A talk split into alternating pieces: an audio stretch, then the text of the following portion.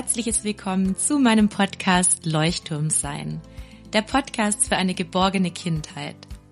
Meine Vision ist es, dass Kinder durch die Begleitung ihrer Bezugspersonen ein starkes Selbstwertgefühl entwickeln und darüber zu selbstbewussten, glücklichen und liebevollen Menschen heranwachsen. Mein Name ist Martina Stotz und als Doktorin der Pädagogik Wissenschaftlerin im Bereich der Entwicklungs- und Familienpsychologie sowie als Erziehungs-, Familien- und Paarberaterin unterstütze ich Eltern durch meine Online-Kurse und in Beratungen. Ich vermittle vor allem ganz praktische und sofort umsetzbare Handlungsstrategien, die Eltern dabei helfen, selbstsicher und erziehungskompetent auf ihre Kinder zu reagieren. Hallo, meine Lieben, es geht los mit einer neuen Podcast-Folge und ich freue mich, heute mit meinem lieben Christian, den ich so liebe, über ein Thema zu sprechen, das leider nicht so schön ist, allerdings sehr, sehr wichtig. Deswegen wollen wir das nicht tabuisieren, nämlich das Thema Mobbing. Und Christian, ich bin so dankbar, dass du da bist und sogar bereit bist, heute über deine eigene Mobbing-Erfahrung zu sprechen. Erstmal, Christian, vielleicht Sagst du noch ein paar Worte zu dir? Ich glaube, die meisten kennen dich eh schon, nur es kann ja nicht schaden. Gefühlt war ich gerade erst mit der Björn bei dir im Podcast. Von daher sage ich aber sehr, sehr gerne noch mal was ganz kurz zu mir. Ähm, ich bin mittlerweile tatsächlich, also ich heiße Christian, das hast du ja schon gesagt. Erstmal freue ich mich sehr, dass ich heute bei dir sein darf und auch mal alleine bei dir sein darf, ja. weil es um eine Geschichte geht. Und, Nur ganz äh, kurz als Anekdote dazwischen, beide waren so, wie, der Björn kommt zu dir alleine in den Podcast. Dann habe ich gesagt, nein, du darfst auch zu mir alleine in den Podcast. Das liegt daran, weil wir ja eigentlich immer gemeinsam auftreten, weil man kennt uns vielleicht als Papa und Papi, sowohl bei Instagram als auch über diverse andere Kanäle. Und ähm, wie gesagt, aber heute darf ich als Papi hier sein und als Christian und ich bin 41 Jahre alt und ähm, ja, bin äh, im richtigen Leben bei einer großen deutschen Airline angestellt und fliege als äh, leitender Flugbegleiter und bin aber aber eben auch Influencer und ähm, mittlerweile auch äh, Autor und habe da eben meine Geschichte damals im ersten Buch von uns äh, präsentiert. Das allererste Mal wohlgemerkt. Ja, diese ähm, ja auch sehr emotionale Geschichte, nur ganz kurz dazu. Ich sag mal, Christian hätte auch Psychologe werden können, weil du hast ja auch ein ganz großes Team ähm, dort, wo du arbeitest und bist da ja auch tagtäglich Psychologe. Und deswegen ist es so spannend, dass wir heute aus dieser Sicht, weil ich eben weiß, du ähm, setzt dich stark auch mit Themen auseinander, bist sehr reflektiert, auch im Umgang mit deiner Mobbing-Erfahrung. Und deswegen, ja, bin ich ganz gespannt, da auch nochmal drauf zu gucken, aus der Sicht heute als erwachsener Christian, wie du es damals erlebt hast. Und vielleicht wollen wir so Fragen besprechen wie, hey, ähm, was hättest du dir eigentlich gewünscht als Kind in der Situation oder was hätten deine Eltern tun können? Vielleicht auch Lehrer oder Lehrkräfte, Lehrerinnen, um dich zu unterstützen. Also darüber sprechen wir, damit alle Eltern, die Kinder haben, ihre Kinder, sollten sie mal so eine Erfahrung machen, gestärkt ähm, in diese Situation gehen können und ihre Kinder kompetent begleiten können. Und Christian, magst du starten und erstmal kurz erzählen, wie du Mobbing in der Schule erlebt hast?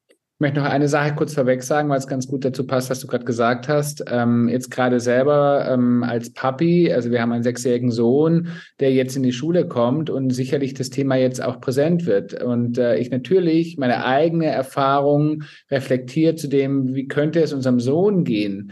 Und äh, jetzt ist er ein komplett anderer Charakter, wie ich das damals war. Aber ich ähm, kann gerne mal erzählen, was ich so als Kind erlebt habe und ähm, ja, wie es mir, wie es mir heute damit geht, weil ich tatsächlich erst angefangen habe, im späten Alter überhaupt darüber zu reden. Also man kann das auch benennen. Ich habe vor anderthalb Jahren das erste Mal darüber wirklich gesprochen. Das ging, als wir unser Buch geschrieben haben ähm, und angefangen damit zu arbeiten.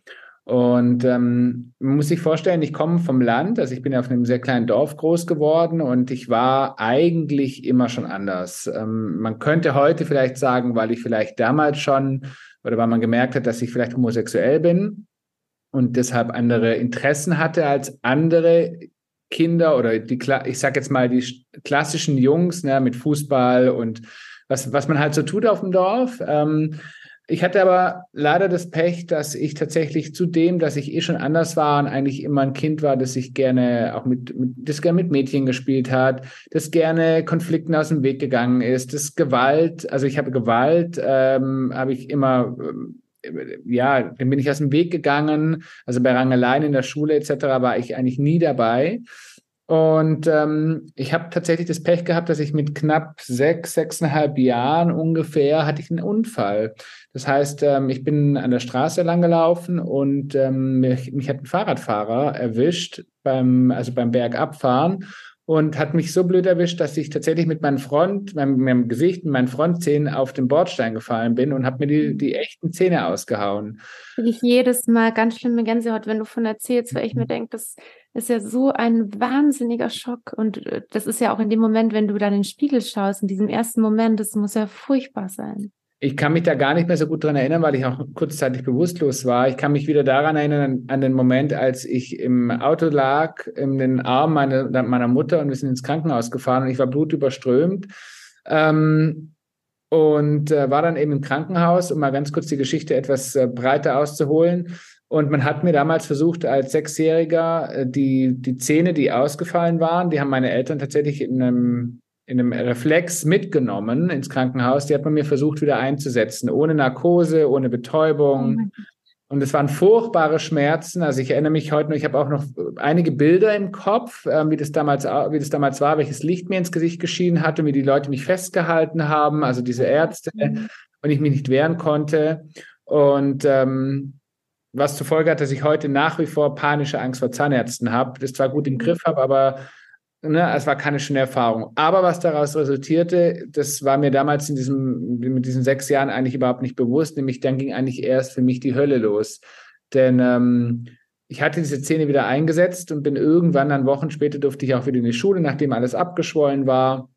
Also ich war gerade in der ersten Klasse ähm, und ähm, man hat es natürlich gesehen, ne? die Zähne sind viel mehr rausgestanden, die waren viel länger, die waren viel größer. Also es war ja alles geschwollen. Und damit ging die Hänselei des Mobbing los. Ne? Also ich wurde tatsächlich hm, sehr oft beschimpft von Kindern. Ich wurde ausgegrenzt. Ich wurde überhaupt nicht mehr zu Geburtstagen eingeladen. Also ich war im Grunde genommen der klassische, typische Außenseiter. Oh Gott, wenn ich so zuhöre, wirklich, ich kann das mhm. kaum hören, weil ich das so bedauere, dass du da so durch musstest, weil du hattest ja keine Wahl, du musstest ja dahin gehen, oder? Genau. In der Zeit war ja auch nicht irgendwie die Option, du bleibst erstmal zu Hause und wartest vielleicht, bis das abgeschwollen ist, sondern da hieß es ja so ein bisschen auf dem Land, so dieses nur die Harten muss, kommen in den Garten. Genau. Ja. Man muss tatsächlich auch sagen, also mein Umfeld hat es auch tatsächlich, ja, die haben das mitbekommen, aber sie haben es nicht wirklich unter, also sie haben nicht wirklich was dagegen getan, weil sie es tatsächlich ich sag einfach mal, sie haben nicht wirklich diesen, diesen Notstand von mir erkannt. Also ich habe ja dann typische Symptome entwickelt, mir war schlecht, ich hatte Kopfschmerzen, ich hatte Bauchschmerzen. Also lauter Gründe entwickelt als Kind, warum ich nicht in die Schule kann und möchte. Und ähm, für mich war dann war zunehmend oder was, was zunehmend erschwerend war für mich, war, dass ich ähm, ähm, also mir durfte keiner ins Gesicht fassen, weil diese Zähne immer noch sehr weich waren und noch nicht wirklich angewachsen waren. Das heißt, ich musste als Kind wahnsinnig aufpassen, dass mir niemand ins Gesicht haut, dass mich keiner schubst. Ähm, ich konnte viele Dinge nicht essen, die andere Kinder essen konnten. Also ein Apfel beispielsweise war für mich ähm, war ein Tabuthema. Alles, was hart war und das ging über Monate wohl so. Ne? Also ähm, und das war natürlich auch wahnsinnig schwer als Kind, das denn vor den anderen Kindern zu verbergen, denn wir haben natürlich auch Ausflüge in der Schule gemacht. Und warum darf der Christian eigentlich nicht mitspielen? Warum darf er keinen Sportunterricht besuchen? Warum darf er nichts essen? All das habe ich damals natürlich in meinem, in, in meinem Kindsein immer wieder versucht, irgendwie zu verstecken. Das war ein ziemlicher Hürde, eine ziemliche Hürde für mich. Hast du versucht, stark zu sein nach außen? Mhm. Ich habe versucht, stark zu sein, aber es ist mir nie gelungen, weil ich ja vom, vom Grundcharakter eher jemand Weiches bin. Ich bin ja jemand, der, ja, der, der wahnsinnig sich schwer getan hat, auch ähm, zu sich selbst zu stehen. Ne? Also ich war jemand, ich wollte immer gefallen, ich konnte aber nie gefallen und ähm, bin am Ende des Tages tatsächlich die ersten acht Jahre meiner Schulzeit habe ich tatsächlich in der Lüge gelebt. Ne? Also ich habe zum später dann, irgendwann mussten diese Zähne raus, das war dann so vierte, fünfte Klasse, dann wurde eine Prothese ähm, angefertigt für einen Übergang, weil mir der ganze Kiefer verschoben worden ist. Ich bin mit ganz vielen verschiedenen Zahnspangen in die Schule gekommen. Mhm. Also früher gab es ja diese Gestelle. Ne? Oh ähm, Gott, ja, ich kenne die, die, die waren ja ganz schrecklich kannst dir ungefähr vorstellen, was ich durchlebt habe und welches, also wirklich welches Mobbing ich auch erlebt habe. Mhm. Ähm, das ging hin bis zu Gewalt. Also ich habe Gewalt erlebt von anderen Schülern. Ich habe ähm, Diebstahl erlebt, ich habe ähm, Beschimpfungen auf ist übelst, also wirklich übelsten Beschimpfungen habe ich mit, äh, habe ich durchlebt. Also Dinge, Mobbing auf jeder möglichen Ebene. Die heute, also die mich wirklich für mein Leben geprägt haben. Natürlich. Oh, ich würde dich gerade so gerne in den Arm nehmen, mein Lieber. Dankeschön. Oh. Ja, es ist ein Thema, was mir sehr schwer fällt, darüber zu reden, aber ich finde, es ist ein sehr wichtiges Thema, weil es etwas ist, um anderen Menschen Mut zu machen, andere Menschen zu bestärken und auch genauer hinzugucken an ihre Kinder, was beschäftigt sie, nämlich mich hat damals nie, also bei mir hat niemand so richtig hingeschaut. Es hat niemand hingeschaut, was eigentlich bei dir los ist. Auch du hast ja versucht, durch dein Verhalten zu zeigen, hey, ich will nicht in die Schule, ich habe Bauchweh, mir geht's nicht gut, ich will daheim bleiben. Hast du eigentlich versucht zu sagen, bitte helft mir. Und diese Hilfe hast du in der Form nicht bekommen wie das halt damals war, also in den 80ern, Anfang 90ern, da war halt, meine Eltern waren selbstständig, ne, die waren sehr in ihrem Business. Mhm. Ähm, ich wurde zum Großteil auch bei meiner Oma mit groß, so wie das halt damals üblich war, ne? Oder wo, wo viele Eltern oder Kinder erlebt haben. Und, und am Ende ähm, hat da keiner wirklich hingeschaut. Dieses, diese ganzen Themen, die es heute eben gibt, die ja auch du ne, äh, ein Stück weit jeden Tag nach außen trägst, das gab es alles nicht. Und da wurde ganz oft gesagt, jetzt stell dich nicht so an, jetzt geh da hin, jetzt mach das. Und natürlich auch man die muss halt in die Schule, wenn man dahin ja. muss. Ja, da gibt es keine Diskussion. Ne? Auch die Sätze, dann, dann haust ihm halt mal eine aufs Maul. Also wirklich Entschuldigung für das Wording, aber auch das ja. habe ich natürlich gehört. Also Sätze, die ja völlig gegen mein Inneres ähm, waren. Also ich war ja jemand, der keine Gewalt unterstützt hat. Und, und trotzdem wurde mir suggeriert, da musste halt auch mal zurückhauen. Ne? Und, ähm, das und war eigentlich hättest du genau diesen Schutz gebraucht, die Sicherheit, dass jemand für dich da ist, dass genau. jemand vielleicht ähm, mit dir auch mal in der Schule, vielleicht auch mal mit einer Lehrkraft redet, ihr gemeinsam eine Lösung findet. Oder du hast ja sicherlich jetzt auch viel mit dem Thema beschäftigt. Das weiß ich auch, dass du ja da sehr reflektiert bist. Was hat dir denn am meisten gefehlt, gerade so von der familiären Seite? Mir hat tatsächlich äh, gefehlt dieses, dieses Wahrnehmen und Ernstnehmen meiner Ängste und meiner, meiner Gefühle. Also ähm, ich glaube, wenn ich heute reflektiere, wie ich selber bin als Papi, ähm, muss ich sagen, ist es so wichtig wahrzunehmen und hinzuhören, was, was, was für Signale sendet mir mein Kind ähm, und darauf zu achten, nicht selber in seinem eigenen Muster zu verharren und sagen, naja, ich, ähm, das wird, das wird im Zweifelsfall nur ein, ein Hirngespinst sein oder das kann ja nicht so schlimm sein, sondern wirklich hinzuschauen. Das ist etwas, was ich mir sehr, sehr für, für meinen Sohn vorgenommen habe, denn bei mir hat damals, es wurde sehr oft belächelt. Ne? Also man konnte sich das gar nicht vorstellen. Ähm, wie sich das für mich angefühlt hat. Und das hat mir tatsächlich gefehlt, diese Empathie und dieses, diese Unterstützung zu sagen, also es, ne, im Sinne von, was können wir tun? Also nur mal mit dem Lehrer zu sprechen oder einem Schul-, einem Klassenkameraden zu sagen, pass mal auf, hör auf, dem Christian zu sagen, äh, er hat hässliche Zähne, das hat, das hat halt nicht gereicht. Natürlich nicht. Das war ein Tropfen auf den heißen Stein, weil er ja auch so viel anderes noch mit reinspielt ja. bei so einer Mobbing-Sache. Genau. Ähm, Du hast es gerade schon eigentlich ganz klar auf den Punkt gebracht. Du hättest mehr Empathie gebraucht, dass jemand dich mit deinen Ängsten wahrnimmt, dass jemand kommt und sagt, ja, ich sehe, dass das wirklich eine ganz schwierige Situation für dich ist. Und es ist ja auch objektiv eine ganz schwierige Situation. Also es ist ja nicht, weil du dein Theater machst oder besonders sensibel bist, sondern jeder andere Mensch und dann noch besonders du mit deinem ganzen,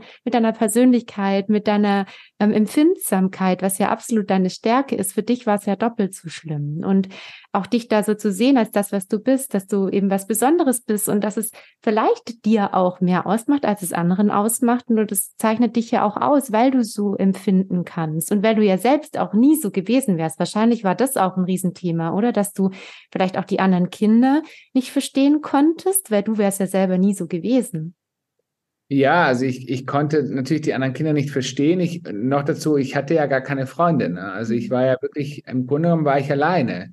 Ähm, ich hatte ein paar oberflächliche Bekanntschaften in der Schule, aber von Freundschaft waren wir da ganz, ganz weit davon entfernt. Und ähm, mir ist es halt so schwer gefallen, andere zu verstehen, weil ich gar nicht im, ich, ich habe es gar nicht geschafft. Also erstens, weil ich mich wahnsinnig geschämt habe als Kind. Mhm. Ähm, ich hätte so gerne eigentlich darüber gesprochen, was passiert ist, ne? Und am Ende des Tages auch, äh, welche Schmerzen ich durchlebt habe. Aber ich war als sechs, sieben, achtjähriger gar nicht in der Lage dazu, das verbal zu äußern. Nee, und dafür hättest du jemand gebraucht. Also wenn ich jetzt genau. an meine Grundschullehrerinnenzeit denke, da hatte ich ja auch ganz viele Kinder mit besonderen Voraussetzungen, die besondere Gaben hatten, sage ich immer. Und dann ist es so entscheidend, den anderen Kindern auch zu helfen, weil die ja diese ähm, Perspektivübernahme oft noch nicht in diesem anspruchsvollen Maß leisten können, ihnen zu helfen und zu sagen, schaut mal, dem einen Kind fällt es zum Beispiel besonders schwer zuzuhören. Der ist ganz schnell abgelenkt und dafür hat er die und die Stärken. Also da auch aufzuklären, den Kindern zu helfen, auch in die Empathie zu kommen, füreinander da zu sein. Das ist ja auch eine Aufgabe zum Beispiel von pädagogischen Fachkräften, um auch Mobbing vorzubeugen. Und das war natürlich damals auch nicht die Zeit, äh, wahrscheinlich. Ja, Begriff gar nicht wirklich, ne, in dieser Zeit. Also also Mobbing, das ist, war gar kein Thema damals am Ende des Tages. Ähm, ich kann mich gar nicht daran erinnern, dass dieses, dieser Begriff jemals gefallen ist. Ja. Aber. Sag mal, Christian, war das dann so, dass du, dass es auch eine Person gab, die dich besonders ähm, gemobbt hat, oder waren das einfach viele Kinder, die. Gab es ähm, zwei, drei Stück. Okay. Mhm. Es gab so zwei, drei, ähm, die habe ich auch die, also die Namen kenne ich auch heute noch. Die haben sich bei mir sehr tief einge eingebrannt, diese Namen. Ähm, ja, und es war zum Schluss so, dass ich, ähm, also ich bin sehr, sehr oft zum Schulweg, also ich hatte so ungefähr 15 Minuten Schulweg von zu Hause. Ich bin immer gerannt, mhm. also sowohl hin als auch zurück, weil ich halt immer Angst hatte weil ich oh, immer Angst hatte, weil ich wusste, dass man auf mich wartet. Mhm. Und die Kinder natürlich auch ein Stück weit damit gespielt haben, weil sie wussten, dass ich, dass ich empfindlich an gewissen Stellen bin. Ich bin zum Schluss ähm, über Wege gelaufen, die keine normalen Schulwege waren. Also ich bin, habe mich versteckt. Ich bin, mhm. ich bin Umwege gelaufen, teilweise zehn Minuten länger, als hätte ich müssen, einfach um, um, ich wusste genau, wann die Schulbusse ankamen, wann die Personen eben mit dem Bus ankommen. Also bin ich meistens sehr viel früher losgegangen, dass ich schon in der Schule war, bevor es eigentlich losging. Also ich habe da eine komplette Strategie entwickelt, um genau diesem Thema zu entfliehen. Ne? um dich selbst zu schützen, eigentlich auch wie, also wie stark von dir, nur wie auch, wie überfordernd für dich in diesem Alter, da genau hättest du ja Unterstützung gebraucht, dass jemand mit dir den Schulweg geht, dass ihr zu Hause eben diese Lösungen findet, ja. Auch Christian, ich bin. Nein. Ja, du siehst, es ist ein, ein sehr emotionales Thema, was ich, ich möchte darüber sprechen, aber es ist ein Thema, was mich natürlich wahnsinnig, ähm, äh, was mich aufwühlt, weil es etwas ist, was mich über viele Jahre begleitet hat, ne? Und ähm, was ich erst mit Mitte, Ende 30 verstanden habe, was da passiert ist. Das heißt, auch diese ganze Traurigkeit, auch alles, was in der Zeit ausgelöst wurde, es hat vielleicht auch noch gar nicht ausreichend Raum bekommen. Deswegen bin ich auch dir so dankbar, dass du darüber sprichst, auch als deine enge Freundin, weil ich ja auch weiß, wie wertvoll es sein kann, Dinge dann wirklich nochmal auszusprechen, darüber zu sprechen und sich auch bewusst zu machen, hey, was hat mir eigentlich gefehlt? Nämlich absolut der Schutz, die, die Sicherheit, die Geborgenheit von zu Hause und vielleicht wirklich ähm, tatsächlich auch von Seiten von Fachkräften, dass da jemand da ist und sagt, hey, Christian, du bist auch wenn du in der Schule bist nicht alleine, sondern ich bin für dich da. Und auch, dass vielleicht andere Kinder da gewesen wären, die dich gestärkt hätten, oder?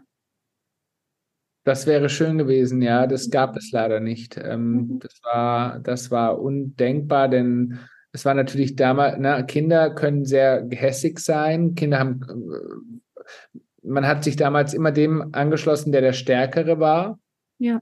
Ähm, ich finde, das hat sich tatsächlich einer der, der, der Dinge, die sich verändert haben, dass Kinder heute selbstbewusster sind und auch zum Teil sich gegen, gegen etwas stellen ähm, das sehe ich so ein bisschen an unserem Sohn, der ganz klar seine Meinung äußert, wenn ihm etwas nicht gefällt.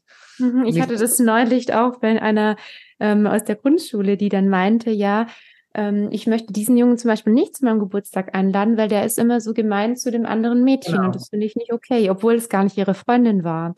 Und ich da hast du recht, das hat mit dem gestärkten Selbstwertgefühl von Kindern zu tun, dass sie für sich einstehen und auch für andere Kinder, weil, weil sie diese ähm, weil sie ja diese Konfliktfähigkeit auch teilweise von den Eltern mitbekommen haben. Und wenn ich so an euer Kind denke, ja, das kann ich mir vorstellen, dass der sich hinstellt und sagt, hier ist eine Grenze. Das tut er und das hätte ich mir manchmal gewünscht, dass ich das hätte auch tun können, einfach Grenzen zu zeigen. Aber ich wollte natürlich ein Stück weit immer geliebt sein. Ich wollte, ich wollte ähm, auch in diesen Kreis gehören und habe dafür natürlich sehr viel getan. Also sprich, ich habe mich wahnsinnig angepasst, ähm, habe viele Dinge getan, die ich sicherlich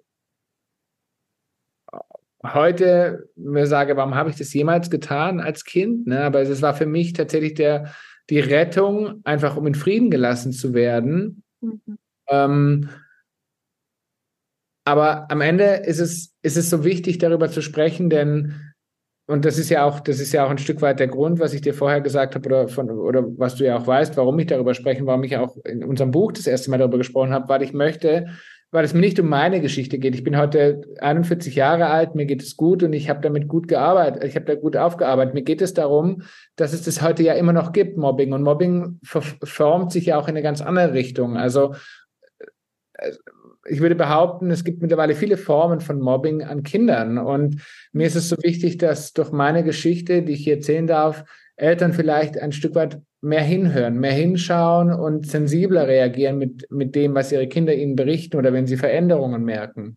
Ja, und auch wenn ein Kind nach Hause kommt und etwas in der Schule als ähm, schwierig empfunden hat, genau zuzuhören, anstatt es gleich abzutun oder anstatt gleich Lösungen anzubieten, sondern erstmal da zu sein, zuzuhören, weil das ist was, was ja häufig schwerfällt im stressigen Alltag. Man es sagt ja immer, die Kinder sollen eigentlich unterbrechen. Nur oft ist es so, dass Kinder ganz häufig unterbrochen werden, wenn sie was erzählen. Und es kann so wertvoll sein, dann einfach mal zuzuhören in dem Moment und darauf zu achten, hey, was ist da vielleicht? Und das ist manchmal auch eine Gratwanderung, weil manche Eltern haben dann auch Angst, wenn ihre Kinder was erzählen und auch Angst zu dramatisieren, weil viele Eltern vielleicht auch ängstlich sind oder solche Erfahrungen hatten, wie auch du. Nur ähm, da ist, lohnt es sich auch wirklich, wenn man unsicher ist und Angst hat, dann darf man auch als Elternteil diese Angst haben und wirklich lieber einmal mehr mit den Lehrkräften zum Beispiel sprechen oder lieber einmal mehr ähm, mit den anderen Eltern oder anderen Kindern sprechen, um wirklich auch ein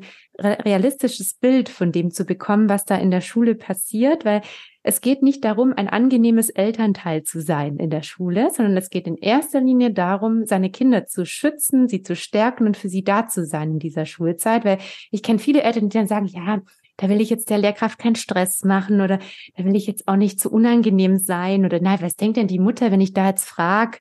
Und da möchte ich wirklich alle ermutigen, das ist, es lohnt sich in jedem Fall, wenn es einem selbst nochmal mehr Sicherheit gibt und im Zweifel es sogar bei, dabei hilft, auch das Kind zu unterstützen, weil ähm, es hätte dir ja schon allein geholfen, ähm, deine Eltern zum Beispiel hätten dann Kinder eingeladen zu euch nach Hause, hätten versucht, eine Freundschaft zu stärken, damit du schon allein in der Schule nicht mehr allein gewesen wärst. Und sowas kann ja auch außerschulisch von der Familienseite unterstützt werden. Das ist zum Beispiel eine Strategie, die ich beim Mobbing immer empfehle, weil das Schlimmste ist, glaube ich, und das hast du auch gerade gesagt, dieses alleine dastehen. Mhm das alleine dastehen und dieses nicht verstanden werden im Sinne dessen, was mich wirklich bedrückt. Ne? Also immer dieses Runterspielen von, es ist doch nicht so schlimm und du bist ja selber schuld ein Stück weit. Das sind übrigens auch Sätze, die gefallen sind, die ich heute niemals meinem Sohn sagen würde, du bist selber schuld an einer Situation, weil ich finde, ähm, es gibt Situationen, wie, sie wie bei mir, ich war eben nicht selber schuld. Natürlich und, äh, warst du nicht selber schuld. Aber allein die, also alleine das auf das Kind zu übertragen, oh, würde, würde mir heute nicht mehr passieren ne, mit, dieser, mit dieser Erfahrung. Und ich, äh, ich merke auch, wie wahnsinnig sensibel ich reagiere, wenn es um, um Ausgrenzung von Kindern geht. Jetzt muss ich glücklicherweise sagen, unser Sohn ist sehr selbstbewusst und er ist ein sehr beliebtes Kind. Gott mhm. sei Dank, das macht es mir sehr viel leichter. Aber ich erlebe eben auch in einem Kindergarten, dass es Kinder gibt, die aufgrund ihres Andersseins ausgegrenzt werden. Mhm. Und da versuche da ich. Ich neulich ein Gespräch mitgehört, das du geführt hast mit deinem Kind. Da hat Christian eben total süß versucht, seinem Kind eben auch zu sagen, schau mal, wie fühlt denn das Kind sich jetzt? Und Perspektivübernahme hast du dann mit ihm gemacht und willst du nicht mehr drüber nachdenken nochmal? Und dann war das so süß, weil er dann selber die Entscheidung getroffen hat, es anders zu machen.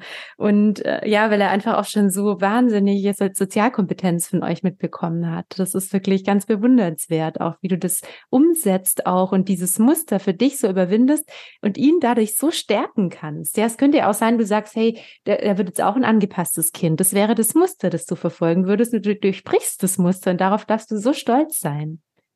Ja, danke, dass du sagst. Ähm, natürlich, weil ich selber viel an mir gearbeitet habe und weil ich einfach viel in den letzten Jahren gelernt habe. Ne? Ähm, egal, ob das auch ein Stück weit von dir, von deinen Methoden, mhm. ähm, dass ich natürlich versuche zu übersetzen für mich in den Alltag und mir das sehr gut gelingt und ähm, oder auch Björn gut gelingt und wie gesagt, durch die eigene Geschichte, das bleibt ja ein Leben lang. Also ich meine, das prägt ja für dein Leben, wenn du so etwas erlebst. Und ähm, durch das, dass jetzt bei uns die Schulzeit in wenigen Wochen beginnt, ähm, muss ich schon sagen, kommt es bei mir auch sehr wieder hoch, ne, diese Zeit, weil es war eben genau diese Zeit bei mir damals. Und ähm, kann ich mir vorstellen, ja. Ich werde ihn nicht bewahren können vor gewissen Dingen, aber ich werde natürlich genau hinhören, weil letztendlich, er hat vielleicht keinen optischen Makel, aber wir leben in einer Gesellschaft, wo es halt immer noch nicht zum Alltag gehört, dass ein Kind zwei Papas hat.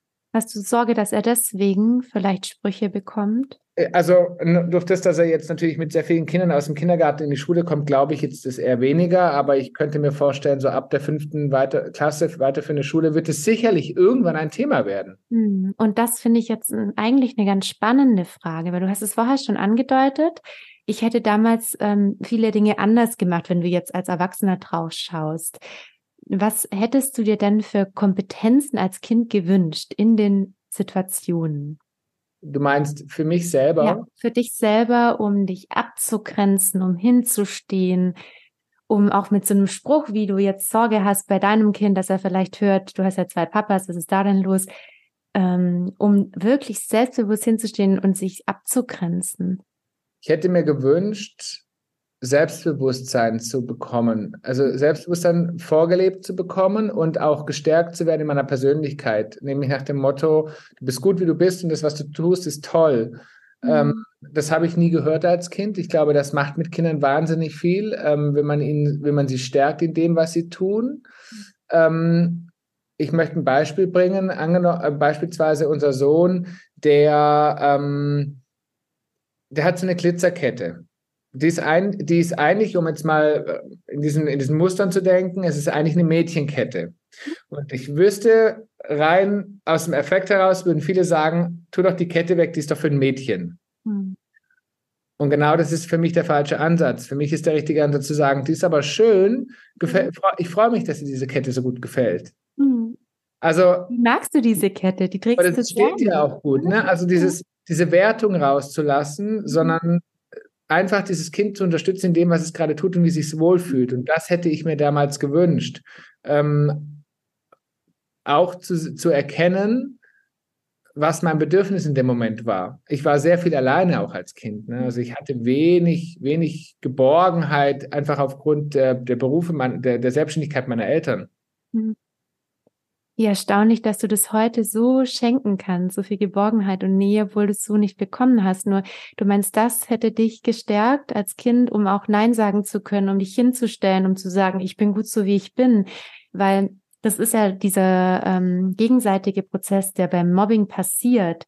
Mhm. Das Kind, das gemobbt wird, ähm, empfindet es natürlich auch als Angriff und wird in dem Moment ähm, wie soll ich sagen, natürlich angegriffen, auch aus objektiver Perspektive. Nur wenn ich dann als Kind mich hinstellen kann, diese Stärke in mir habe, von zu Hause dieses Selbstbewusstsein mitbekommen habe und sagen kann, es ist mir eigentlich relativ egal, was der sagt. Oder der kann ja sagen, du hast zwei Papas und dann kann ich dem das erklären und mich selbstbewusst dahinstellen, wovon ich übrigens ausgehe, dass es euer Kind tun wird, weil ihr ihm genau das ja mitgebt. Oder ihr könntet ihn zum Beispiel auch auf genau so eine Frage vorbereiten. Ich, ich wenn glaube, er ein bisschen älter ist. Da könntet ihr auch sagen, es könnte passieren. Es gibt Menschen, mhm. die kennen das noch nicht. Und wenn so eine Frage kommt, was würdest du da antworten? Also man kann sowas sogar in Rollenspielen üben, damit das Kind nicht so überfahren ist, weil wir Erwachsenen kennen ja die Welt, wie sie ist, manchmal eben nicht so gut, wie wir es uns wünschen würden. Und genau aus solche Situationen können wir Kinder eben vorbereiten. Und da bist du ja jetzt schon so weit, dass du vielleicht schon weißt, diese Frage kommt. Ich glaube, was ganz, ganz, ganz wichtig ist, ist als Erwachsener oder als Elternteil selbstbewusst diesem Kind etwas vorzuleben. Was ich damit sagen möchte, ähm, ich hatte das leider nie und ich wurde sehr oft, jetzt muss ich ein bisschen aufpassen, wie ich das sage, ähm, mir wurde sehr oft Verantwortung übertragen, für die ich keine Verantwortung übernehmen konnte als Kind oder Schuldgefühle vermittelt, für die ich nicht wirklich verantwortlich war. Ähm, das ist etwas, was, glaube ich, auch sehr viel kaputt gemacht hat. Denn wenn du natürlich auf der einen Seite in der Schule der Außenseiter bist und zu Hause auch noch ein Stück weit Verantwortung bekommst und dafür verantwortlich gemacht wirst, obwohl du das gar nicht möchtest, ich hoffe, ich kann mich so irgendwie ausdrücken, ähm, ähm, dann ist es wahnsinnig schwer, überhaupt irgendwo gestärkt rauszugehen. Ja, genau. Dass es so wichtig ist, dass Erwachsene im Umfeld eines Kindes die Verantwortung für ihre eigenen Gefühle übernehmen. Richtig. Und wie du schon sagst, dieses Selbstbewusstsein vorleben, weil was passiert sonst? Also Eltern, die kein starkes Selbstwertgefühl haben und das nicht reflektieren. Ja, also ich glaube, ganz viele haben einfach ein niedriges Selbstwertgefühl. Das muss nicht unbedingt schlimm sein für die Kinder, sofern ähm, das reflektiert passiert. Und ich weiß, ich habe ein schlechtes Selbstwertgefühl, ich kümmere mich darum, ich stolper da immer wieder drüber. Nur es gibt manche Eltern, die das gar nicht wissen oder selber bei sich wahrnehmen. Und dann passiert es, dass man ganz viel auf das Kind überträgt. Mhm. Und das ist genau das, von was du gerade gesprochen hast. Man äh, versucht dann im Kind zum Beispiel entweder sich selbst aufzuwerten oder wertet das Kind ab, um sich aufzuwerten. Und das kann eben auch passieren und auch Mobbing tatsächlich begünstigen. Weil das Kind ja dann schwach ist. Es wirkt schwach, weil ein Kind wird ja auch deshalb gemobbt, weil es schwach wirkt. Und vielleicht die anderen Kinder auch merken, ich kann das mit dem Kind machen, weil das wehrt sich vielleicht auch nicht. Richtig. Absolut. Also du hast es schön zusammengefasst. Das, was ich gerade nicht schaffe, in Worte zu fassen, hast du gerade äh, toll gesagt. Genau so ist es. Und ähm, ja, ich, ähm, also ich, ich, für heute, also für, für, für jetzt hat es, hat es etwas Positives, ne, nach all den Jahren, weil ich, glaube ich, sehr viel reflektiert habe und sehr viel an mir gearbeitet habe, gerade auch in Bezug auf dessen, dass ich gewusst habe, ich möchte irgendwann ein Kind haben und möchte es anders machen. Ähm, aber es ist wahnsinnig schwer, weil auch die alten Muster, ne, die man selber erlernt bekommen hat, die man selber jahrelang vorgelebt bekommen hat in, in, in, in, dem, dem gleichen Haushalt, ne, die zu durchbrechen und die zu erkennen, das ist, das ist nicht leicht. Tägliches ist, Training. Tägliches Training. Absolut. Ich sage ja immer Eltern im Trainingslager, sage ich ja. immer gerne. Es fühlt sich an, als würde man jeden Tag Gewichte stemmen. Total. Oder? Und es gibt Situationen im Alltag, die, die triggern mich ohne dass ich es bewusst irgendwie wahrnehme, die triggern mich, wo ich merke, Achtung, du fällst in ein Muster, was du selber erlernt hast, in das du niemals fallen möchtest. Mhm. Also das kann, das passiert sowas. Und ähm, damit, damit stärkst du dein Kind halt nun mal überhaupt gar nicht. Also mhm. im Gegenteil. Ja, der nächste Schritt ist dann da auszubrechen. Da bist du ja auch schon so dran. Da bist du jetzt gerade auch sehr streng mit dir, wie ich finde, dass ich finde, du machst es in so vielen Momenten schon. Ich würde so gerne noch äh, darauf zu sprechen kommen, was du dir von den Lehrkräften gewünscht hättest. Also stell dir vor, es wäre in der Schule jetzt deines Sohnes oder eures Sohnes so, dass da jemand gemobbt wird. Was würdest du dir wünschen von den Lehrkräften aus Sicht eines Kindes, das selbst gemobbt wurde? Ich würde mir wünschen, ähm, dass Lehrkräfte für Aufklärung sorgen und dass Lehrkräfte auch ein Stück weit, ähm,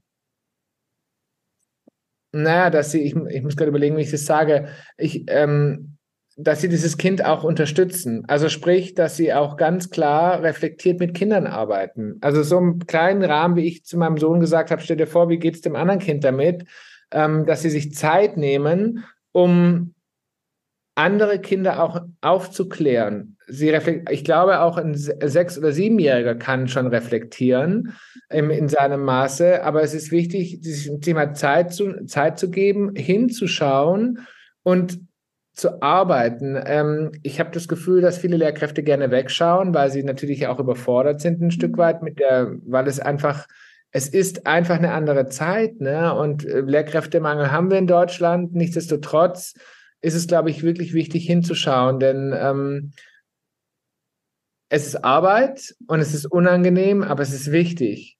Ganz genau. Und es ist auch gerade so bei einer Lehrkraft, ähm, ich war ja lange auch Beratungslehrerin und habe eben viele Mobbingfälle begleitet. Und da ist es eben so, dass es auch ausgebildetes Fachpersonal gibt. Also zum Beispiel ich damals als Schulberaterin. Ähm, es gibt ganz viele aus Schulsozialarbeiter, die sich dann speziell solchen Fällen annehmen. Das heißt, auch da möchte ich Eltern ermutigen, solltet ihr sowas merken, auch nicht nur bei eurem eigenen Kind, sondern bei einem anderen Kind. Also wenn zum Beispiel euer Kind erzählt, da wird ein Kind immer gehänselt, ja, dann ergreift bitte auch Zivilcourage, weil vielleicht hat dieses Kind nicht das Elternhaus, das vielleicht dein Kind hat, sondern es braucht vielleicht Unterstützung. Und dann ist es auch da total lohnenswert, zur Lehrkraft zu gehen, eventuell zu sagen, ich wünsche mir auch, dass diese Klasse zum Beispiel ein Programm macht. Es gibt inzwischen Anti-Mobbing-Programme auch in jedem Bundesland da wird wirklich viel wertvolle Arbeit geleistet, die nur eben oft auch nicht in Anspruch genommen wird, weil die Aufklärung fehlt. Darum bin ich dir so dankbar, Christian, dass du diesem Thema heute Raum gibst, weil ich wünsche mir auch, dass Eltern, die da schon sehr reflektiert mit umgehen, sich für andere Kinder einsetzen, weil die so direkt dran sind, weil andere Kinder erzählen von Kindern, denen es nicht gut geht in der Schule. Absolut. Absolut. Ähm, deshalb habe ich jetzt schon im Kindergarten erlebt, dass unser Sohn uns erzählt hat, wenn, wenn es Kinder gibt, die alleine zum Beispiel essen ne? oder ähm, die einfach in der Spielgruppe nicht mit beteiligt sind. Also die reden ja darüber. Ja, genau. Und dann ist es auch da ähm, eine wertvolle Arbeit. Also ich kann mal erzählen, wie ich auch mit Schulklassen gearbeitet habe. Es wird dann teilweise eben auch davon ausgegangen, dass diese Kinder, die mobben, ja so extrem stark sind und dass die alles im Griff haben. Und tatsächlich haben auch Kinder, die mobben, oft ganz schwierige Elternhäuser, erleben selbst zu Hause sehr viel Macht, werden teilweise sogar geschlagen und sind, fühlen sich selber oft in ihrem familiären Kontext so ohnmächtig, dass sie dann diese Macht ausleben ja. in der Schule. Das heißt, auch sich das bewusst zu machen, dass selbst die Kinder, die mobben, also dieses Opfer-Täter-Ding, das ja dann auch, auch oft so aufgestellt wird, dass auch die Täter tatsächlich oft unter einer ganz geringen, ähm, äh, unter einem geringen Selbstwertgefühl leiden und auch die Hilfe brauchen. Also so, so blöd es klingt, vielleicht jetzt gerade aus Sicht eines Opfers, Christian, ist es ganz wichtig, auch die Täter zu begleiten, an die Hand zu nehmen, ihnen beizubringen, wie geht man denn mit Kindern um, Perspektivübernahme, zu helfen, sich in andere einzufühlen. Also da ist so viel wichtige, wertvolle, emotionale Arbeit zu leisten. Und das ist auch das, was mich am Schulsystem so richtig ankotzt. Also sorry, dass ich es jetzt so ausspreche. Ähm, Gerne. Auch da immer noch so wenig auf Bedürfnisorientierung geachtet wird. Und Absolut. Also ich habe ja nicht, es war ja so, ich habe ja diesen Fachkräftekurs mit Bedürfnisorientierung entwickelt und ich bin damals aus der Schule und war eigentlich froh, obwohl ich ja ganz viele wertvolle Erfahrungen gemacht habe. Und es haben mich so viele Lehrkräfte angeschrieben, sie wollen diesen Kurs. Mhm. Ich brauche diese Bedürfnisorientierung für Gruppen und da tut sich was von innen heraus. Nur auch da wieder an alle Fachkräfte. Dieses System verändert sich nur von innen heraus. Absolut. Es ist oft schwer von oben eben zu sagen, das, das kotzt mich an, das nervt mich, habe ich gerade auch getan, nur es ist eben im Kleinen, auch wenn ihr vielleicht nicht so viel bewirkt, bewirkt es so viel, diesen Bedürfnis, einen Blick, orientierten Blick zu haben. Sowohl für das Täterkind als auch für das Opferkind. Und ich finde auch, ähm, Lehrkräfte sollten sich auch mal hinterfragen. Und ich weiß, es gibt es noch zu Genüge auch das Thema, wie arbeite ich mit, mit Opfern oder auch mit denjenigen, die mobben, zum Thema Bestrafung. Wie, wie, wie sinnvoll ist auch dieses Thema Bestrafung? Ne? Ähm, Gerade so, du na, es gibt ja immer noch das klassische Nachsitzen, mehr Arbeit als Hausaufgaben, jetzt, ähm, ähm, aus, der, aus der Stunde sozusagen äh, jemanden zu entfernen. Ich glaube, dass das Methoden sind, die sind so veraltet und die sind nicht nachhaltig. Ja. Das ist das ist meine Meinung. Ich glaube, es gibt Verstärkt das Mobben noch. Es führt dazu, dass dieses Kind zwar in dem Moment nicht mehr mobbt, offensichtlich, wenn jetzt irgendwie eine erwachsene Person Aber die Frustration steigt doch noch viel mehr. Genau. Die Frustration steigt noch mehr. An einer anderen Stelle wird das Kind dann noch mehr gemobbt, weil noch mehr Frust da ist. Und das ist bei Bestrafung einfach definitiv so. Also das ist bestätigt durch alle wissenschaftlichen Erkenntnisse. Und auch das immer noch in Schulen bestraft wird, Christian, das ist für mich ein Rätsel. Und gerade auch was das Thema Mobbing angeht, ähm, absolut kontraproduktiv. Wie du schon sagst, auch Belohnung, auch zu einem Mob gemobbten ähm, Kind des Mob zu sagen, hey, ich belohne dich, du kriegst das und das, wenn du aufhörst, das Kind zu ärgern, auch das führt zu gar nichts. Und, Null. Ja. Also ich hoffe, dass mir das nicht passieren wird in den nächsten vier Jahren in der Grundschule unseres Sohnes, weil ich glaube, ich werde sonst zum unbeliebtesten Papi in dieser Grundschule, inklusive meines Mannes.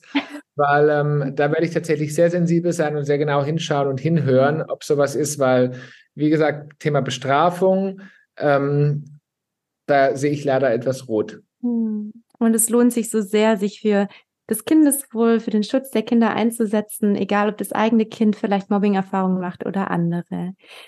Christian, ich glaube, wir haben das Thema jetzt von ganz vielen äh, Seiten schon ähm, beleuchtet. Hast du noch mal so aus deiner Sicht etwas, was du gerne Eltern mitgeben möchtest? Du hast schon ganz viel gesagt, vielleicht was Abschließendes noch, wenn du so aus deiner Kindersicht denkst. Also ich, ähm, ich habe es ja schon gesagt, das Thema Hinschauen, Hinhören und wirklich wahrnehmen ist etwas, was ich unglaublich wichtig finde und äh, wirklich seine Kinder ernst zu nehmen, egal wie alt sie sind, ne, ob sie fünf sind, sechs sind, sieben oder auch 15.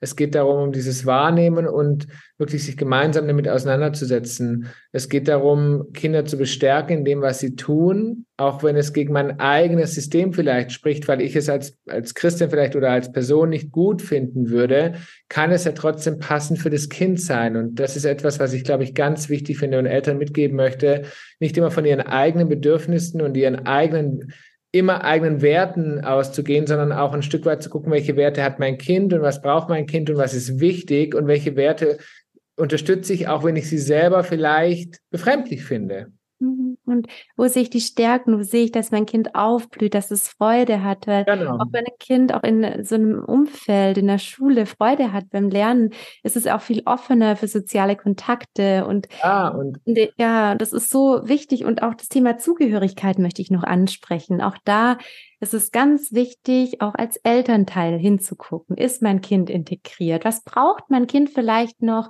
damit es ähm, Freunde findet? Also wirklich auch aktiv beim Freunde und Freundinnen finden zu unterstützen.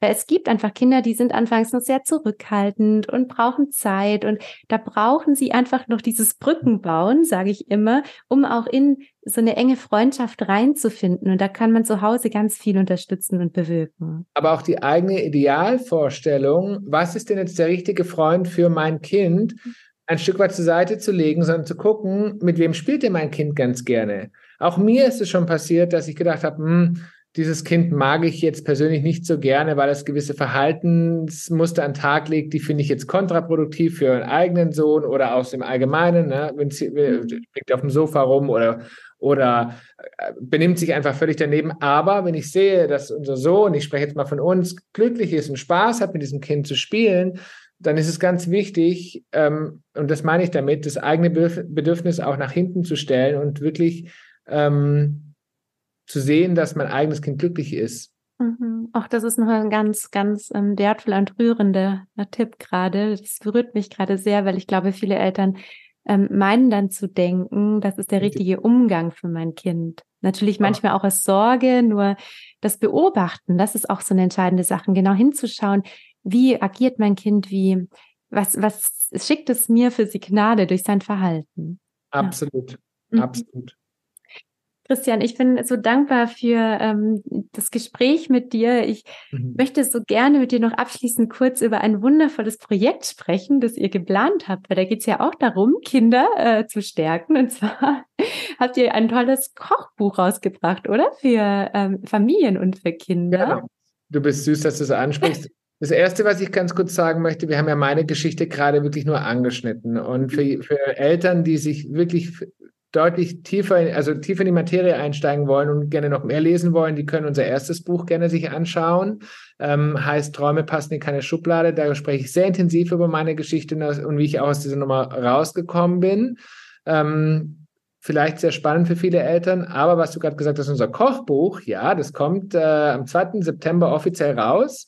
Und da geht es um Familienküche, da geht es um einfaches Kochen, da geht es um Zusammenkochen, es geht um gesund, um schnell und gerade für jemand wie mich, der Kochen bis dato nicht mochte, war das die perfekte, die perfekte Erfindung. Und für alle Eltern da draußen, denen es genauso geht, den kann ich es nur ins Herz legen. Ja, also ab 2. September in den Buchläden. Ich liebe auch dieses Cover, das habe ich schon gesehen. Und Jetzt vielleicht magst du es mal kurz zeigen, Jetzt. weil ich habe es sehr schön zu Hause. Und die Podcast-Folge, die wird nämlich jetzt auch kurz vor dem 2. September ausgestrahlt. Deswegen Termin nicht verpassen und Buch gerne kaufen. So sieht's aus. Jetzt, Jetzt wird's bunt. bunt. Ein Küche, wir kochen zusammen. Richtig, ein richtig cooles Kochbuch mit wirklich ganz, ganz tollen Rezepten. Und ähm, Warum ich das aus fachlicher Sicht so feiere, es wird ja auch so ein bisschen gezeigt, wie Kinder mit eingebunden werden können, welche ja. Rezepte einfach auch ähm, diese Selbstwirksamkeit von Kindern stärken. Weil Kochen ist ein wundervoller Bereich, um das Selbstbewusstsein von Kindern zu stärken. Und tatsächlich, man möge es glauben oder nicht, in diesem Kochbuch hat unser Sohn mitgewirkt, weil wir ihn natürlich auch ein Stück weit befragt haben. Und es steht auch da drin, Zwergis Lieblingsgerichte. Ähm, oh. Es ist tatsächlich zu 100 Prozent authentisch, weil da Gerichte drin sind, die unser Sohn wirklich liebt. Ach, wunderbar. Okay, für alle, die Christian und Björn auch gerne tagtäglich sehen wollen in Stories, weil der auch gerne immer gute Laune verbreitet, ähm, schaut gerne auch auf dem wundervollen Instagram-Kanal vorbei bei den beiden. Da werden ganz viele spannende Themen angesprochen, wirklich aller Art, ähm, auch gesellschaftskritische Themen. Ich liebe euren Account. Vielen Dank da auch für eure wertvolle Arbeit, die ihr leistet. Und Dankeschön. Ja, so gerne. Und für alle, die auch noch sich die Frage stellen, wie kann ich das Selbstbewusstsein meines Kindes stärken? Ich habe, falls es ihr noch nicht mitbekommen habt, ein neues Gefühlskartenset auf den Markt gebracht. Und zwar heißt das Gefühle zeigen mit Emmy und Hugo, weil eben auch nachgewiesen ist, dass ähm, Kinder, die Gefühle benennen können, auch ein starkes Selbstwertgefühl entwickeln, weil sie klar äußern können, was sie fühlen und dadurch zu ihren Bedürfnissen finden. Und diese Karten sind ähm, aus ganz wunderbarer Qualität, sind abwischbar, sind dick, kann man biegen, also sind sehr kindgerecht gestaltet und die Gefühle werden extrem gut abgebildet. das ist von der Illustratorin designt und es gibt Bindungsspiele dazu, die eben auch dafür sorgen, dass du dein Kind stärkst und die Bindung zu euch stärkst und da wird gezeigt, wie die Karten eingesetzt werden können. Gut, das war's mit unserem Werbeblock, würde ich sagen. Ah, man muss auch manchmal ein bisschen Selbstwerbung betreiben. Das finde ich ist wichtig. So ist es, so ist es. Ich freue mich so auf euer Buch, Christian. 2. September in den Buchläden. Und ja, danke, dass du dir die Zeit genommen hast, mein Lieber. Sehr, sehr gern. Danke, dass ich heute dein Gast sein durfte. Und ähm, bis zum nächsten Mal. Bis zum nächsten Mal. Danke fürs Zuhören, ihr Lieben. Tschüss. Tschüss.